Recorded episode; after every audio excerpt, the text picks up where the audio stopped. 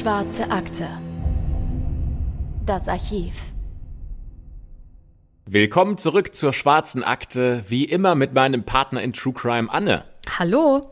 Wann haben wir uns denn eigentlich das letzte Mal gesehen, Anne? Ich kann mich ehrlich gesagt nicht dran erinnern. Wir nehmen jetzt schon seit so vielen Folgen remote auf, aber wann wir das letzte Mal wirklich gemeinsam vor Mikros gesessen haben und uns in die Augen schauen konnten, das ist schon echt lange her. Ja, ich kann mich nicht genau dran erinnern, aber es müsste ungefähr Ende, Ende November oder Anfang Dezember gewesen sein. Also So schon, lange? Ja, schon zweieinhalb Monate. Es fühlt sich aber eigentlich eher so an, als wäre das nur ein paar Wochen her gewesen und ich kann mich noch gut dran erinnern, wie wir zusammengesessen haben und äh, Podcast-Folgen aufgenommen haben. Ähm, vielleicht geht euch das ja ähnlich, dass ihr euch auch noch an die Zeit vor Corona und vor dem Lockdown so richtig gut dran erinnern könnt und es fühlt sich noch nicht so an, als ob das äh, Monate her ist, sondern nur ein paar Wochen zurück. Ähm, und ihr kennt, wenn ihr im Büro arbeitet, wahrscheinlich auch diese Situation. Es geht langsam Richtung Nachmittag. Ihr sitzt auf eurem Bürostuhl und ihr schaut so alle zehn Minuten auf die Uhr, wann endlich Feierabend ist. Und es gibt diesen einen Kollegen, der schon seit 12 Uhr verschwunden ist. Der ist einfach seit mehreren Stunden weg und das nicht nur heute, sondern eigentlich jeden Tag. Das ist dann die Art von Kollege, die irgendwann unauffällig verschwindet und kurz vor Feierabend kommen die dann erst wieder auf den Platz und lassen sich mit einem lauten Seufzer wieder zurück auf den Stuhl fallen, damit auch jeder hört, wie anstrengend und stressig ihr Tag war. Dann packen sie ihre Tasche und verschwinden nach Hause. Ich glaube, die Art von Kollege kennen wir alle. Also meine Ilja. Kollegen sind nicht so. Also liebe Grüße. Also bei uns sind alle top motiviert, wirklich. Also äh, Außer in Annes Büro, genau. ja, wirklich. Du brauchst so gar nicht so lachen. Du hast sie doch kennengelernt. Die Kollegen bei dir sind wirklich alle nett ähm, und hoch motiviert. Das kann ich nur so unterschreiben. Aber wahrscheinlich gibt es in vielen Firmen diesen einen Kollegen, den man morgens kommen sieht und abends gehen sieht und in der Zwischenzeit weiß man eigentlich gar nicht so genau, was die Person macht und sie ist wie verschwunden. Aber was wäre, wenn diese Person tatsächlich nicht mehr kommt? Wenn ein Kollege von euch wirklich verschwindet und die Person kommt nicht mehr? Nie wieder. Über so einen Fall reden wir nämlich jetzt heute in der schwarzen Akte, wo eine Person spurlos verschwindet auf der Arbeit und seit diesem Moment nicht mehr gesehen wird. In unserem heutigen Fall geht es um die 25-jährige Jessica Herringa, denn sie verschwindet während ihrer Schicht an einer Tankstelle. Und niemand weiß oder kann sich erklären, wo sie abgeblieben ist. Die Fragen, die sich daher jetzt stellen, sind, hat sie ihre Familie freiwillig verlassen, weil sie mit ihrem Verlobten und ihrem dreijährigen Sohn nicht mehr klarkam? Wurde ihr alles zu viel? Oder ist sie Opfer eines Verbrechens geworden? Also was ist hier passiert? Fest steht, dass es besonders schlimm für ihren dreijährigen Sohn gewesen sein muss, dass seine Mama plötzlich von einem Tag auf den anderen weg war.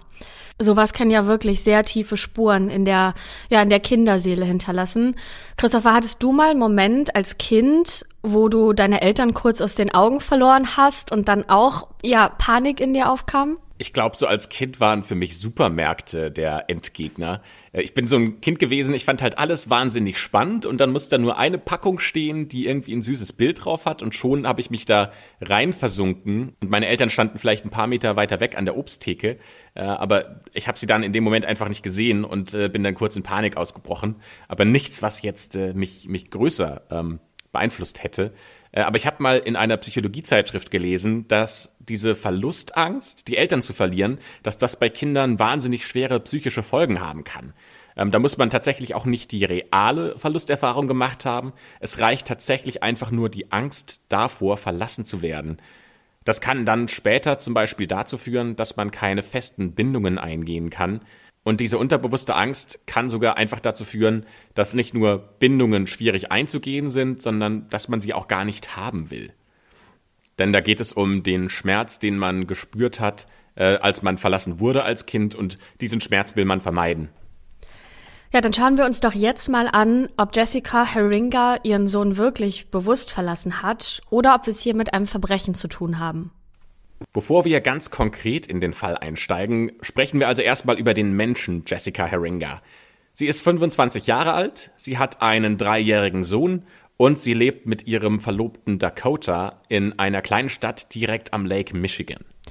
Ja, und Jessica Herringa ist eine sehr attraktive junge Frau. Das äh, könnt ihr euch auch anschauen. Das Bild ist wie immer in ähm, der Podcast-Beschreibung oder in der Folgenbeschreibung verlinkt. Sie hat schulterlanges blondes Haar und strahlend blaue Augen. Sie ist ungefähr 1,55 groß, wiegt 47 Kilo und trägt meistens eine Brille mit einem dünnen ovalen Drahtgestell. Sie wird als sehr klug beschrieben, als selbstbewusst, freundlich und sehr fröhlich und sie träumt davon, eines Tages weiter studieren zu können. Denn durch die Geburt ihres Sohnes musste sie ihr Studium unterbrechen, weil ein Kleinkind natürlich sehr viel Aufmerksamkeit erfordert und die Studiengebühren in den USA ja auch ziemlich hoch sind. Aber vielleicht klappt das ja noch mit dem Studium, wenn ihr Sohn etwas größer ist. Das führt sie sich immer wieder vor Augen. Und Jessica ist schließlich erst 25 und daher gibt sie ihren Traum natürlich noch nicht so schnell auf, irgendwann Steuerberaterin zu werden.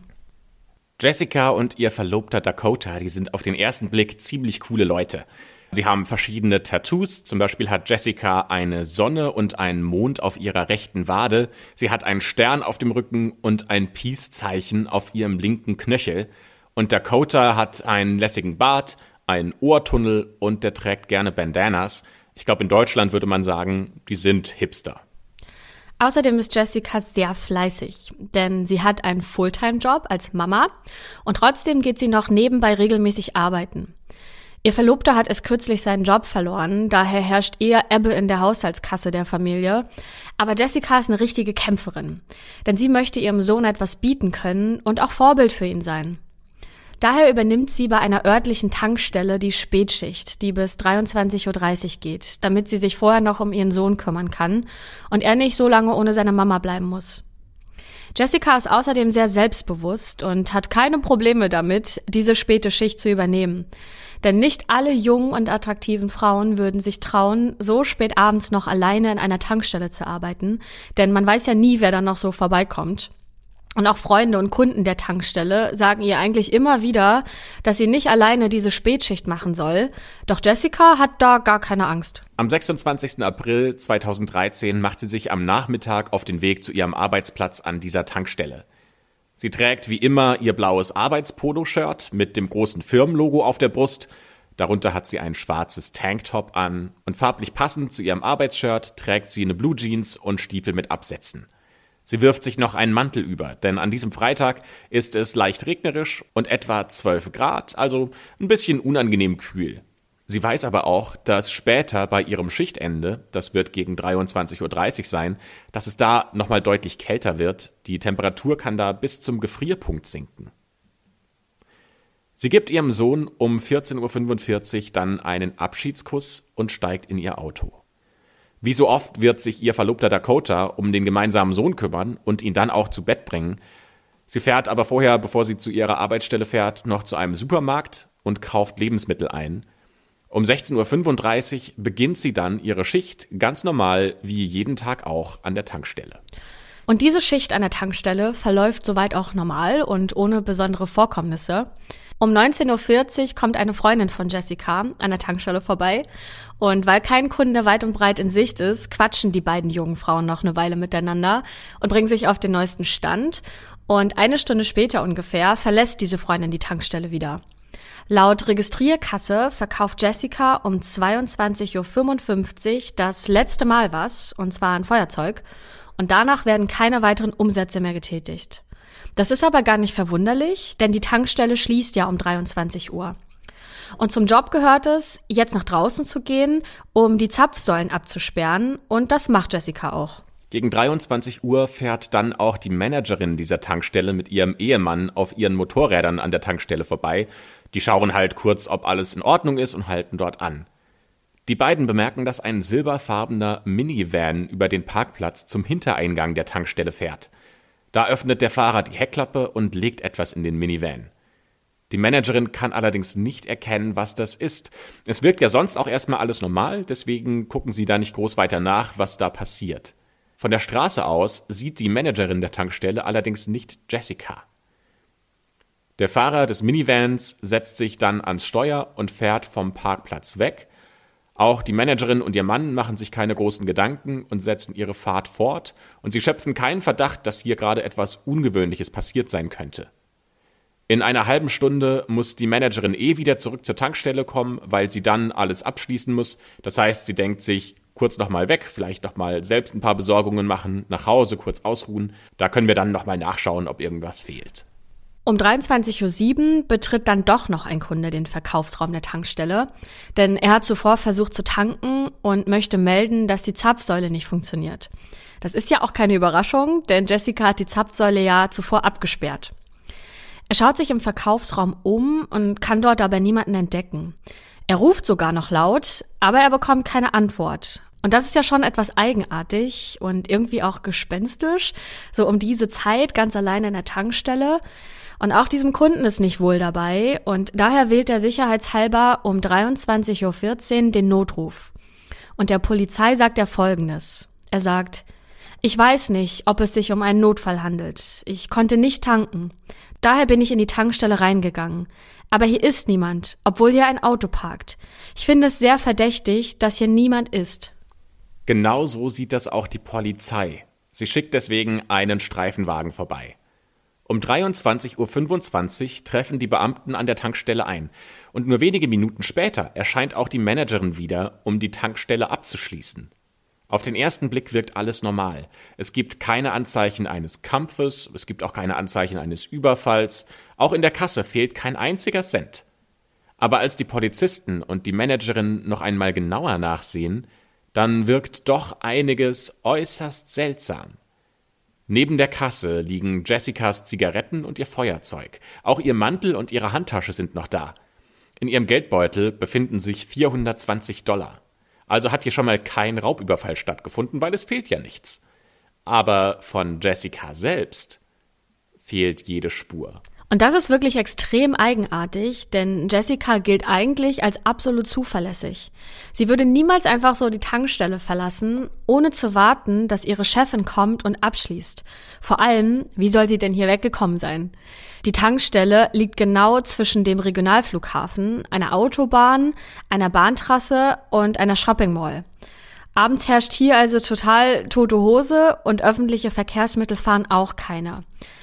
Und warum sollte sie ihr eigenes Auto zurücklassen? Das steht dann nämlich immer noch, weil sie und ihr Verlobter, die teilen sich das Auto und sie ist darauf angewiesen. Also das wird sie nicht einfach da zurückgelassen haben. Die Managerin erzählt von diesem silberfarbenen Minivan. Ähm, wahrscheinlich soll das ein rund acht Jahre alter Chrysler gewesen sein, den sie und ihr Mann gegen 23 Uhr an der Tankstelle beobachtet haben. Sie können nicht nur das Fahrzeug beschreiben, sondern auch Einzelheiten zum Täter wiedergeben. Sie sagen, es soll ein weißer Mann gewesen sein, circa 1,80 groß, zwischen 30 oder vielleicht 40. Er hat helle, verwuschelte Haare und hat eine mittlere bis kräftige Statur. Diese Angaben bestätigt auch Christian van Antwerpen, der direkt neben der Tankstelle ein kleines Geschäft betreibt. Auch der hat diesen Fahrer gesehen und seinen Minivan. In seiner Aussage steht, auf mich machte es den Eindruck, dass der Typ ein weiterer Verehrer von ihr ist. Also damit meint er natürlich Jessica. Sie war ein sehr attraktives Girl. Zitat Ende. Hab nicht ich gesagt, dass sie ein sehr attraktives Girl ist. Der unbekannte Minivan-Fahrer quatschte Jessica an, als sie gerade die Zapfsäule abgesperrt hat. Und für Christian van Antwerpen sah das einfach so aus, als wäre das ein Flirtversuch. Okay, Jessica hatte also mehrere Verehrer und wurde häufig angeflirtet. Vielleicht genießt sie ja die Aufmerksamkeit der Männer ein bisschen, denn mit ihrem Verlobten läuft es schon seit einiger Zeit nicht mehr ganz so rund. Die beiden streiten oft und dabei geht es zwar meistens nur um Kleinigkeiten, doch die können auch schon mal zu einem heftigeren Streit führen. Im Grunde sind beide mit ihrem Leben unzufrieden. Er, weil er keinen Job hat und sich viel alleine um seinen kleinen Sohn kümmern muss. Und sie, weil sie ihr Studium noch nicht beenden konnte und jetzt an einer Tankstelle jobbt, wobei sie ja eigentlich davon träumt, Steuerberaterin zu sein. Auf diese Flirts in der Tankstelle geht sie jedoch nie näher ein, also eine Affäre ist hier nicht im Spiel.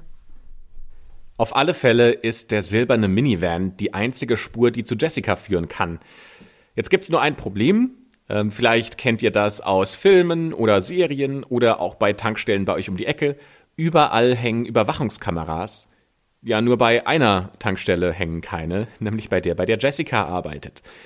Das heißt, die Beamten müssen erstmal durch die Gegend fahren und bei anderen Geschäften die Überwachungskameras abchecken und haben dabei sogar Glück, Der Minivan wird um 23.02 Uhr von den Überwachungskameras der Points Mall erfasst.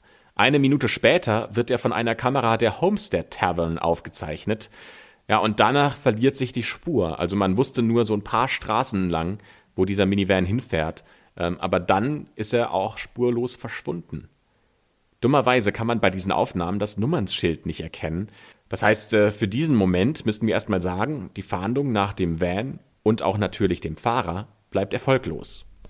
Das heißt, wir haben die spurlos verschwundene Jessica, das zurückgelassene Auto und den mysteriösen Minivan. Die Ermittler sind sich deswegen mittlerweile sicher, dass an der Tankstelle ein Verbrechen stattgefunden hat. Die Spurensicherung nimmt daher den mutmaßlichen Tatort auch genau unter die Lupe und Kriminaltechniker machen dabei zwei Entdeckungen. Zum einen finden sie in der Nähe der Hintertür Blutspuren und noch ist allerdings unklar, ob es sich dabei um menschliches Blut handelt und ob dieses überhaupt von Jessica stammt. Zum anderen finden sie kleine Teile eines Aufsatzes, mit dem man ein Laserzielrohr, also eine Art aufgesteckten Laserpointer, an eine Pistole anbringen kann. Es dauert nicht lange und das Ergebnis der Blutanalyse ist da. In der Tat handelt es sich hier um Jessicas Blut, das dort am Boden gefunden wurde. Sie hat sich nicht vor kurzer Zeit verletzt ähm, und es gibt auch keine Aussagen von ihr, dass sie zum Beispiel Nasenbluten gehabt hätte.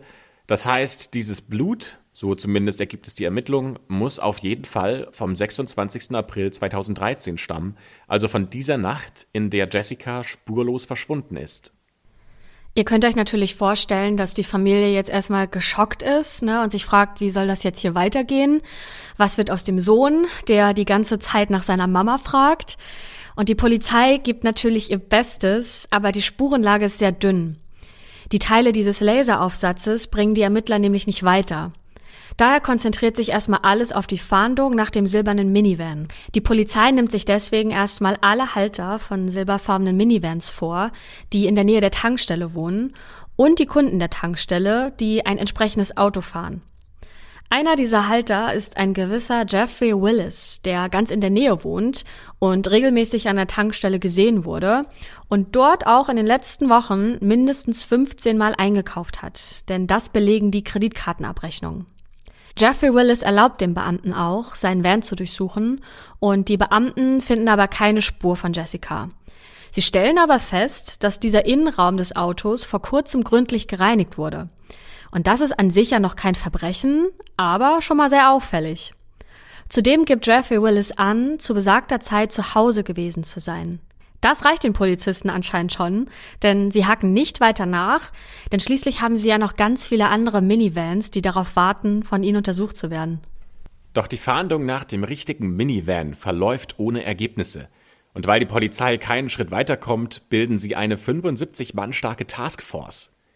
In den nächsten drei Jahren verbringt die Taskforce 12.000 Stunden damit, über 1.400 Hinweisen nachzugehen. Über 50 Durchsuchungsbefehle werden vollstreckt und zwölf Suchaktionen an Land sowie zwei unter Wasser durchgeführt. Allerdings gibt es keine Ergebnisse. Es gibt nach wie vor keinen Hinweis darauf, was mit Jessica Herringer geschehen ist und wo sie abgeblieben sein könnte. Und das schon, wie gesagt, seit drei Jahren. Am Ende landet der Fall erstmal auf den Stapel mit den ungelösten Fällen und wird zur Seite gelegt. Für die Familie muss diese Zeit natürlich die Hölle gewesen sein. Ich meine, ne, da verschwindet ein geliebtes Familienmitglied spurlos, so von jetzt auf gleich. Und seitdem gab es kein Lebenszeichen von Jessica. Also der absolute Horror äh, für alle, aber natürlich vor allem auch für ihren mittlerweile sechsjährigen Sohn, der buchstäblich über Nacht seine Mutter verloren hat. Aber im April 2016, also genau drei Jahre nachdem Jessica Herringer verschwunden ist, kommt trotzdem nochmal Bewegung in den Fall. Denn es läuft spät abends ein 16-jähriges Mädchen in Norton Shores von einer Party nach Hause. Dieses Mädchen hat sich verlaufen. Neben ihr hält dann ein silberfarbener Minivan an, ein Dodge Caravan. Der Fahrer fragt das Mädchen, ob er sie nach Hause fahren soll. Das Mädchen lehnt ab, bittet aber den Mann darum, sein Handy benutzen zu dürfen. Denn das Mädchen sagt, sie will ihre Mutter anrufen, um ihr zu sagen, dass sie auf dem Heimweg ist und äh, die Mutter das Mädchen abholen soll. Natürlich stimmt der Fahrer zu, aber er sagt, es gibt eine Bedingung, unter der ich dir mein Handy gebe, nämlich du musst in den Wagen einsteigen. Das Mädchen nimmt dieses Angebot an. Ja, und eigentlich sollten da sofort alle Alarmglocken schrillen, äh, denn wir haben ja alle von unseren Eltern damals gesagt bekommen, steigt nicht zu Fremden ins Auto. Das Mädchen macht es aber. Sie nimmt auf dem Beifahrersitz Platz und in dem Moment, als sie die Tür geschlossen hat, hört sie ein Klicken. Der Mann im Auto hat die Türen verriegelt. Und noch viel schlimmer, er bedroht sie mit einer Pistole und fährt los. Normalerweise wären wahrscheinlich viele Menschen einfach starr vor Angst und wüssten nicht, was sie tun sollen und würden vielleicht sich in einen Kampf verwickeln. Aber dieses Mädchen hat eine blitzschnelle Idee. Sie bleibt nämlich cool und sie sagt dem Fahrer, dass sie keine Luft mehr bekommt und er das Fenster aufmachen soll. Der Mann denkt, dass das stimmt und kommt der Aufforderung nach, weil das Mädchen ihren Notfall wirklich dramatisch spielt. Um das Fenster zu öffnen, muss er erstmal auch die Türen entriegeln, und als sie das Klicken hört, dass die Türen wieder frei sind, springt das 16-jährige Mädchen aus dem fahrenden Auto und zieht sich dabei ein paar Schürfwunden zu, aber kann entkommen. Der Kidnapper versucht nicht mal, sie wieder einzufangen, er fährt einfach weiter. Denn eine Person, die plötzlich aus einem fahrenden Auto fällt oder springt, das ist natürlich wahnsinnig auffällig. Und wenn jetzt jemand kommt und ihn dabei sieht, dann hat er sofort die Polizei am Hals. Also gibt er einfach Gas und verschwindet in der Nacht. Werbung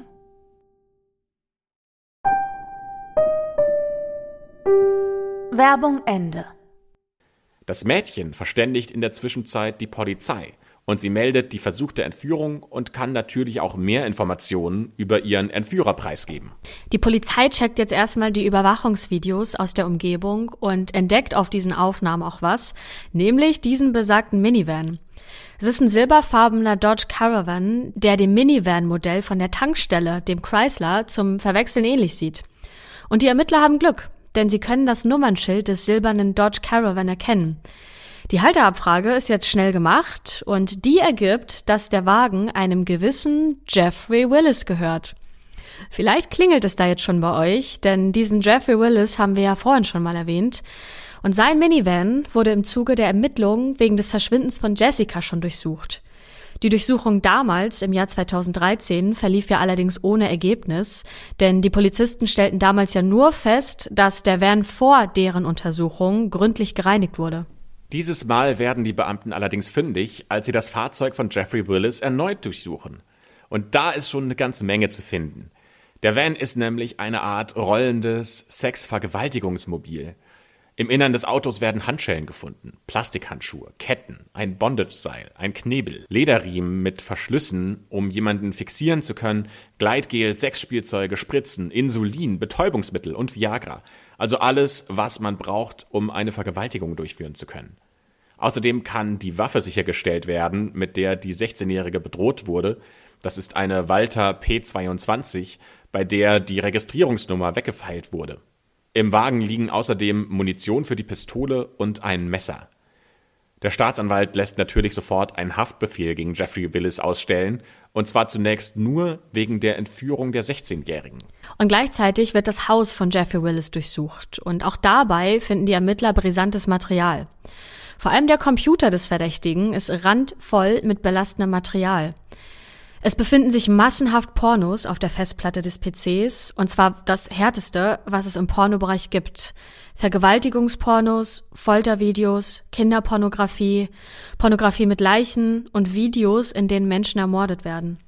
Also das ist schon extrem krass. Und vor allem, jetzt kommt das Härteste, die Polizei findet heraus, dass manche Videos nicht gestellt sind und es nur um eine Fantasie geht, sondern dass das tatsächlich reale Situationen waren. Es ist grauenhaft. Äh, müsste ich ja auch mal vorstellen, wie sich dabei die Polizeibeamten und Beamtinnen gefühlt haben, als sie das festgestellt haben, was sie sich da gerade angeschaut haben. Und ich glaube, einigen hängt das heute noch extrem im Kopf, was sie sich da ähm, gerade anschauen mussten. Aber es gibt in dem Haus neben dieser Pornografie noch weitere verdächtige Gegenstände. Es gibt Videorekorder, Kameras, eine fünfseitige Liste über amerikanische Serienmörder und eine dreiseitige Liste mit Namen von Frauen sowie deren Telefonnummern. Auf dem PC von Jeffrey Willis wird noch weiteres Material sichergestellt. Es befindet sich auf der Festplatte ein Ordner, der mit VICS bezeichnet wurde oder kurz VIX. Die Ermittler und Ermittlerinnen sind sich sicher, dass VIX für Victims steht, also die Kurzform dafür. Auf Deutsch heißt es so viel wie Opfer. In diesem Ordner befinden sich zwei Unterordner. Einer heißt Rebecca Bletch und der andere trägt die Bezeichnung J4L27H13. Sehr schnell kommen die Polizistinnen und Polizisten zum Ergebnis, dass diese Abkürzung für Jessica Lynn Heringa steht, also dieses J, das L und das H. Und die Zahlen sind ein Datum, nämlich der 27.04.2013. Das ist der Tag, an dem Jessica verschwunden ist, beziehungsweise der Tag nach ihrem Verschwinden. Die Polizei geht davon aus, dass Jessica an diesem Tag ermordet wurde. In dem Ordner finden Sie jede Menge Zeitungsartikel über Jessica sowie Pornos mit einer Frau, die Jessica sehr ähnlich sieht. Das ist natürlich für die Polizei eine Wahnsinnsentdeckung und ein sehr schwerwiegender Beweis. Und diese Entdeckung bzw. die Spur zu Jessica ist nicht das Einzige, was die Ermittler da herausgefunden haben. Denn neben dem Ordner über Jessica finden sie ja außerdem noch diesen zweiten Ordner mit dem Namen Rebecca Bletch. Rebecca Bletch wird beim Joggen am 29. April 2014, also genau ein Jahr nachdem Jessica verschwand, erschossen.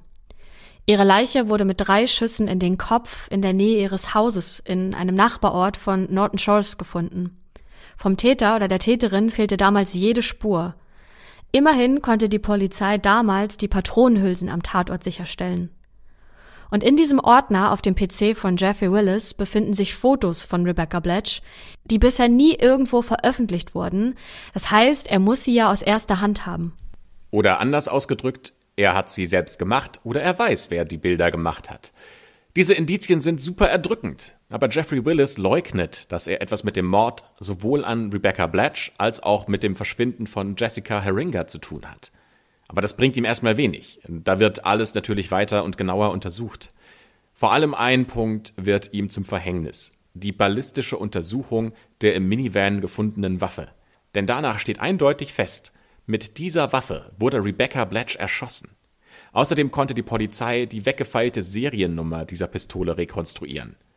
Als offizielle Besitzerin ist eine Arbeitskollegin von Jeffrey Willis, die in der gleichen Fabrik wie er arbeitet, eingetragen. Vor Jahren schon hat sie diese Waffe als gestohlen gemeldet. Ihre Waffe verschwand einfach eines Tages aus ihrem Haus. Ja, und diese Pistole hat noch eine weitere Besonderheit. Sie hatte als Aufsatz einen Laserpointer, mit dem man sein Ziel anvisieren kann. Und diese Teile von diesem Laseraufsatz, die wurden ja in der Nähe der Tankstelle gefunden, in der Jessica verschwunden ist. Die Polizei ist sich jetzt also sicher, mit dieser Waffe wurde nicht nur Rebecca Bletch erschossen, sondern auch Jessica Herringer entführt und am Ende damit getötet. Der Mord an Rebecca Bletch vor zwei Jahren scheint nun also aufgeklärt worden zu sein.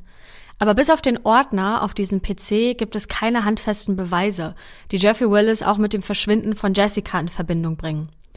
Jeffrey Willis wohnt zwar in der Nähe der Tankstelle und wurde dort auch öfter gesehen, er hat eine Vorliebe für abartige Sexpraktiken und ist anscheinend ein Fan von Serienkillern, aber für eine Verurteilung vor Gericht reicht das noch nicht aus und ein Geständnis legt er ja nach wie vor nicht ab. Als sich die Ermittler und Ermittlerinnen das Alibi von Jeffrey Willis für den 26. April 2013, also die Nacht, in der Jessica Herringer spurlos verschwunden ist, genauer ansehen, da finden sie etwas Erstaunliches heraus. Denn in seinem Alibi sagt er, dass er nachts bis 0.30 Uhr zu Hause war und dann zu seiner Schicht in die Fabrik gefahren ist. Aber jetzt kommt's. Die Polizei findet heraus, dass er nämlich in dieser Nacht gar nicht aufgetaucht ist, sondern sich krank gemeldet hat. Auch die nächsten Tage ist er nicht bei seiner Arbeitsstelle erschienen. Und damit hat er jetzt eben für diesen Zeitraum kein Alibi mehr. Und auch die Beschreibung des mysteriösen Mannes ähm, von der Managerin der Tankstelle, die ihn ja gegen 23 Uhr an der Tankstelle mit einem silbernen Minivan gesehen hat, passt haargenau auf Jeffrey Willis. Ebenso ja auch die Beschreibung seines Autos. Das heißt, die Indizienlage und auch die Beweislage gegen Jeffrey Willis wird immer dichter. Rund einen Monat nach der Verhaftung von Jeffrey Willis erhält die Polizei einen Tipp. Und zwar von einem Anwohner aus einem kleinen Dorf, das rund eine Autostunde nördlich von Norton Shores liegt. In diesem Dorf hat ein Freund von Jeffrey Willis eine Jagdhütte, die Jeffrey gelegentlich benutzt. Und kurz nach dem Verschwinden von Jessica Herringa sah eben dieser Anwohner, wie Jeffrey Willis mit einer Schaufel aus dem Wald zurück zur Hütte ging. Unmittelbar nachdem die Meldung bei der Polizei einging, durchsuchten die Ermittler am 20. Mai 2016 diese Hütte und die Umgebung. Sie glaubten nicht mehr daran, Jessica Leben vorzufinden und suchten daher nach ihrer Leiche. Aber das Gebiet ist riesig und nach drei Jahren seit ihrem Verschwinden gab es ja kein Anzeichen, wo sie vergraben sein könnte. Die Leiche könnte überall vergraben worden sein und die Ermittler können Jessica Herringa auch nicht aufspüren. Wiederum vier Wochen später bekommt die Polizei am 17. Juni 2016 den Hinweis, dass die Leiche von Jessica in der Nähe von Jeffrey Willis Haus verscharrt worden sein soll. Von wem dieser Tipp kam, werden wir gleich noch erzählen. Doch auch diese Suche bringt nichts und Jessica Herringa ist und bleibt nach wie vor verschwunden. Jetzt plötzlich nehmen die Ermittlungen Fahrt auf. Genau vier Tage später nimmt der Fall eine weitere dramatische Wendung. Am 21. Juni 2016 wird der Cousin von Jeffrey Willis, der heißt Kevin, beschuldigt, die Ermittler bei Befragungen zu den Fällen von Jessica Herringa und Rebecca Blatch angelogen zu haben. Zu beiden Taten wurde der befragt, aber er wollte wohl seinen Cousin schützen und hat deshalb Falschaussagen gemacht. Und weil es sich in den beiden Fällen dann auch natürlich um Verbrechen handelt, ist es eine Straftat, die mit mehreren Jahren Gefängnis bestraft werden kann. Mittlerweile sind die Beweise gegen seinen Cousin, also gegen Jeffrey Willis, nämlich so erdrückend, dass die Polizei nochmal zu Kevin geht und sagt, er sollte seine Aussagen nochmal überdenken, sonst könnte auch er im Knast landen. Schließlich ist es ja auch in seinem Interesse, dass er nicht für seinen Cousin, der ein mutmaßlicher Mörder ist, auch noch ins Gefängnis wandert. Und Kevin knickt ein. Der sagt tatsächlich, dass er in beiden Fällen, sowohl bei Jessica Herringa als auch bei Rebecca Blatch, die Polizei angelogen hat. Um einer Gefängnisstrafe zu entgehen, erzählt er dann den Beamten, was wirklich mit Jessica Herringa passiert ist. Am 27. April 2013 also einen Tag nachdem Jessica Herringa spurlos verschwindet, hat er einen Anruf von seinem Cousin erhalten, also von Jeffrey Willis. Dieser Cousin sagt ihm, er soll zum Haus des Großvaters kommen und dort würde er eine Party schmeißen. Und als Kevin dort ankommt, ist sein Großvater gar nicht da, aber dafür sein Cousin Jeffrey Willis, der hatte ihn ja auch angerufen. Was Kevin dort vorfindet, schockiert ihn aber zutiefst denn auf dem Boden vor ihm sieht er eine junge, nackte Frau liegen, die an den Händen gefesselt ist und sich nicht rührt. An ihrem Kopf klafft eine große Wunde und ihre blonden Haare sind voller Blut. Und als er genauer hinsieht, stellt er fest, dass diese junge Frau tot ist. Jeffrey Willis erzählt seinem Cousin daraufhin, dass er die Frau zuvor beobachtet und verfolgt hat. Er hat ihr auf den Kopf geschlagen, damit sie keinen Widerstand mehr leistet, und dann hat er sie in seinen Minivan gebracht. Jeffrey Willis berichtet weiter, dass er mit der Frau Sex hatte und sie gefoltert hat. Wann und wie er sie ermordet hat, will er Kevin gegenüber aber nicht verraten. Das muss man sich mal vorstellen. Dein Cousin ruft dich an, der sagt, es gibt eine große Party, du freust dich auf ein schönes Feierabendbier und stattdessen wartet er einfach in dem Haus mit einer Leiche. Es wird aber noch schlimmer. Denn Jeffrey fordert Kevin auf, dass er ihm dabei helfen soll, die Leiche zu entsorgen. Das macht Kevin dann tatsächlich auch. Die beiden wickeln Jessica Herringa in ein Laken. Laut der Aussage von Kevin haben die beiden Cousins Jessica Herringa wie einen Taco zusammengefaltet. Dann bringen sie die Leiche zum Minivan, laden sie da ein und fahren sie ein paar Kilometer außerhalb von Norton Shores hin. Nicht weit entfernt davon ist das Haus von Jeffrey Willis. An einer sehr abgelegenen Stelle hält Jeffrey an. Da hat er schon Schaufeln hingelegt. Die beiden Cousins tragen den toten Körper zu einer bereits ausgehobenen Stelle. Da werfen sie Jessica Herringa rein und schaufeln die Leiche mit Erde zu. Ja, und dann ist der Horror für Kevin auch schon vorbei. Bei seiner Aussage sagt Kevin, dass er erleichtert ist, endlich das Geheimnis um seinen Cousin lüften zu können, weil ihn das auch natürlich sehr schwer belastet hat. Jetzt hat die Polizei also endlich das fehlende Puzzleteil, um Jeffrey Willis auch für den Mord an Jessica Herringa zur Verantwortung zu ziehen. Jetzt gilt es für sie nur noch, die Leiche zu finden. Aber dort, wo Kevin mit seinem Cousin die Leiche verscharrt haben will, finden die Polizisten nichts.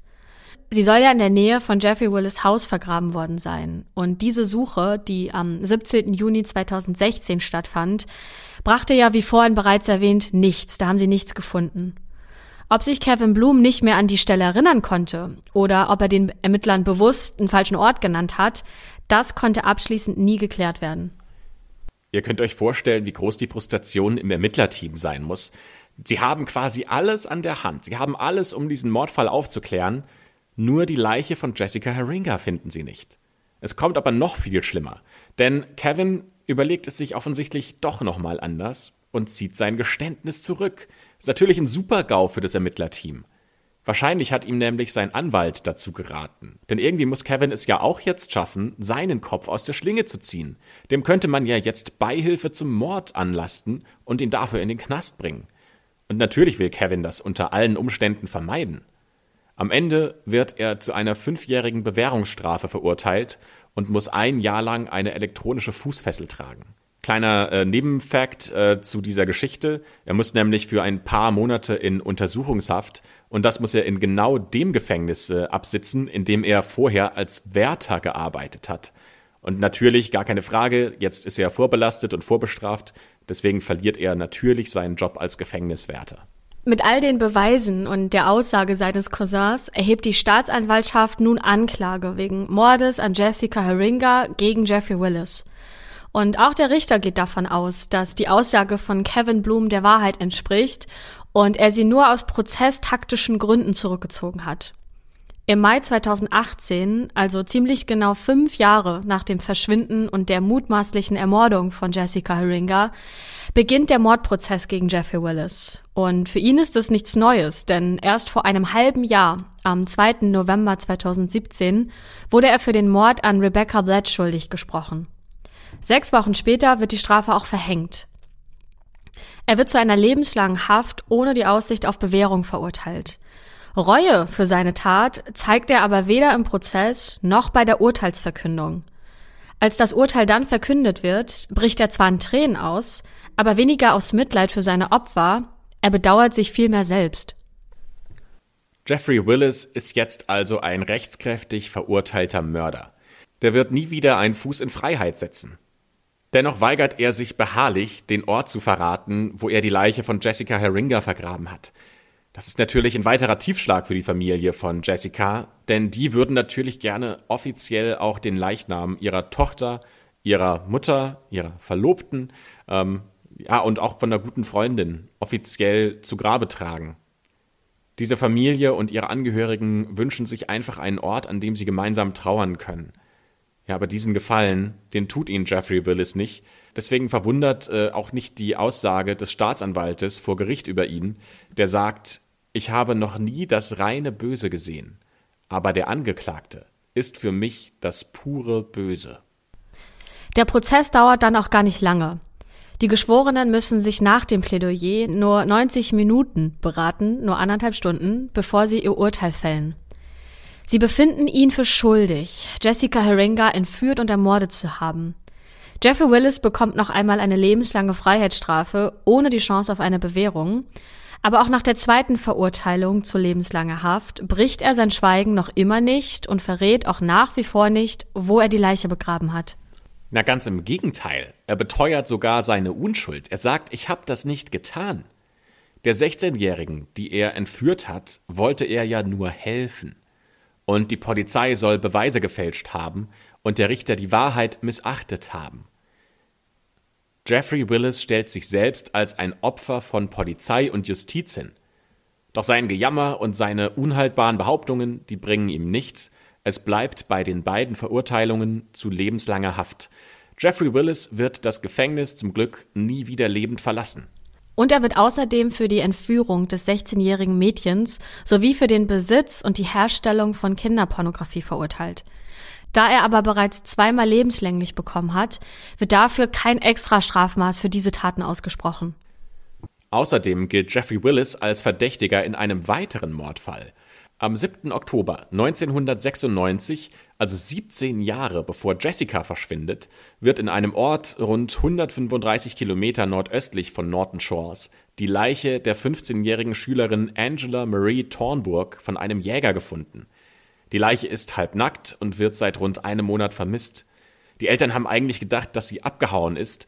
Stattdessen wurde sie brutal ermordet. Jeffrey Willis hat ein paar Jahre vorher an derselben Highschool wie sie seinen Abschluss gemacht. Und zwei Jahre nach dem Mord nimmt er den Job als Hausmeister in dieser Schule an.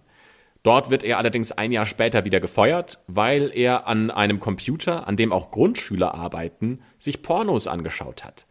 Allerdings konnte in diesem Mordfall nie ein konkreter Beweis oder Zusammenhang zwischen Jeffrey und äh, der Tat dort hergestellt werden. Auch dieser Verdacht passt gut ins Bild, das die Anklage von Jeffrey Willis zeichnet, denn die geht davon aus, dass er geplant hat, eine Mordserie zu starten, er aber bereits nach zwei Morden gestoppt wurde.